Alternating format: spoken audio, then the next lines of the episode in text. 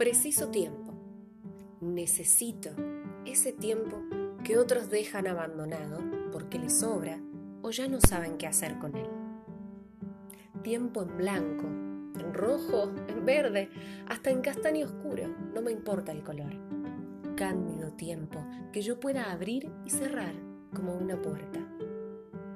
Tiempo para mirar un árbol, un farol, para andar por el filo del descanso, para pensar, qué bien, hoy no es invierno, para morir un poco y nacer enseguida, y para darme cuenta, y para darme cuerda preciso tiempo, el necesario para chapotear unas horas en la vida y para investigar por qué estoy triste y acostumbrarme a mi esqueleto antiguo.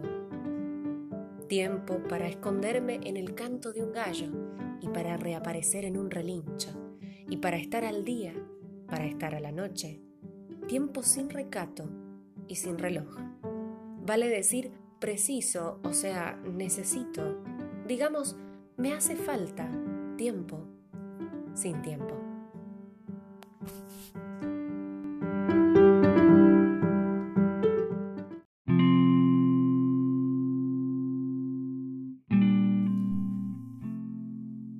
El amor es un centro, una esperanza, un huerto, un páramo, una migaja entre dos hambres.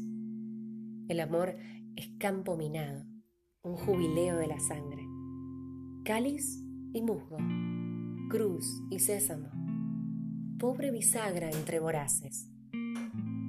El amor es un sueño abierto, un centro con pocas filiales un todo al borde de la nada. Fogata que será ceniza. El amor es una palabra, un pedacito de utopía. Es todo eso, y mucho menos, y mucho más. Es una isla, una borrasca, un lago quieto. Sintetizando, yo diría que el amor es una alcachofa que va perdiendo sus enigmas hasta que queda una zozobra, una esperanza un fantasmita.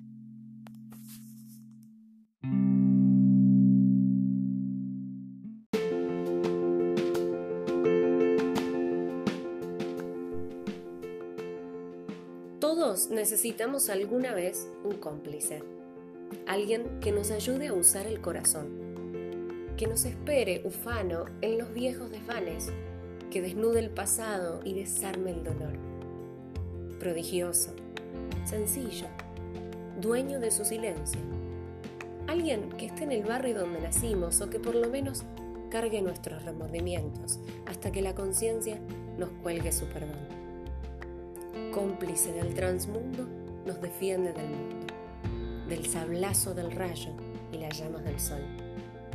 Todos necesitamos alguna vez un cómplice, alguien que nos ayude a usar el corazón.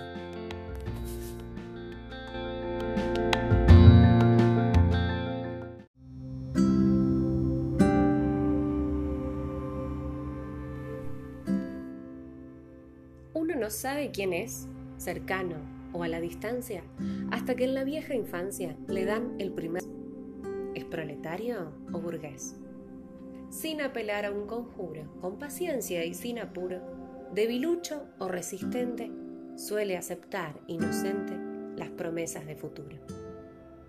Pero el futuro añadido, quién sabe en qué circunstancia, aunque lejos de la infancia nadie lo da por perdido Siempre lo acosa el olvido y en una noche cualquiera, recatada o farolera, el futuro encandilado se convierte en un pasado que no tiene primavera. Por eso es bueno, si existe, cuidar el presente clave y dentro de lo que cabe, aprender en qué consiste.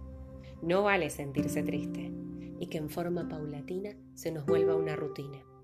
Mejor no fruncir el ceño, escoger la vida de sueño y el amor esa propina.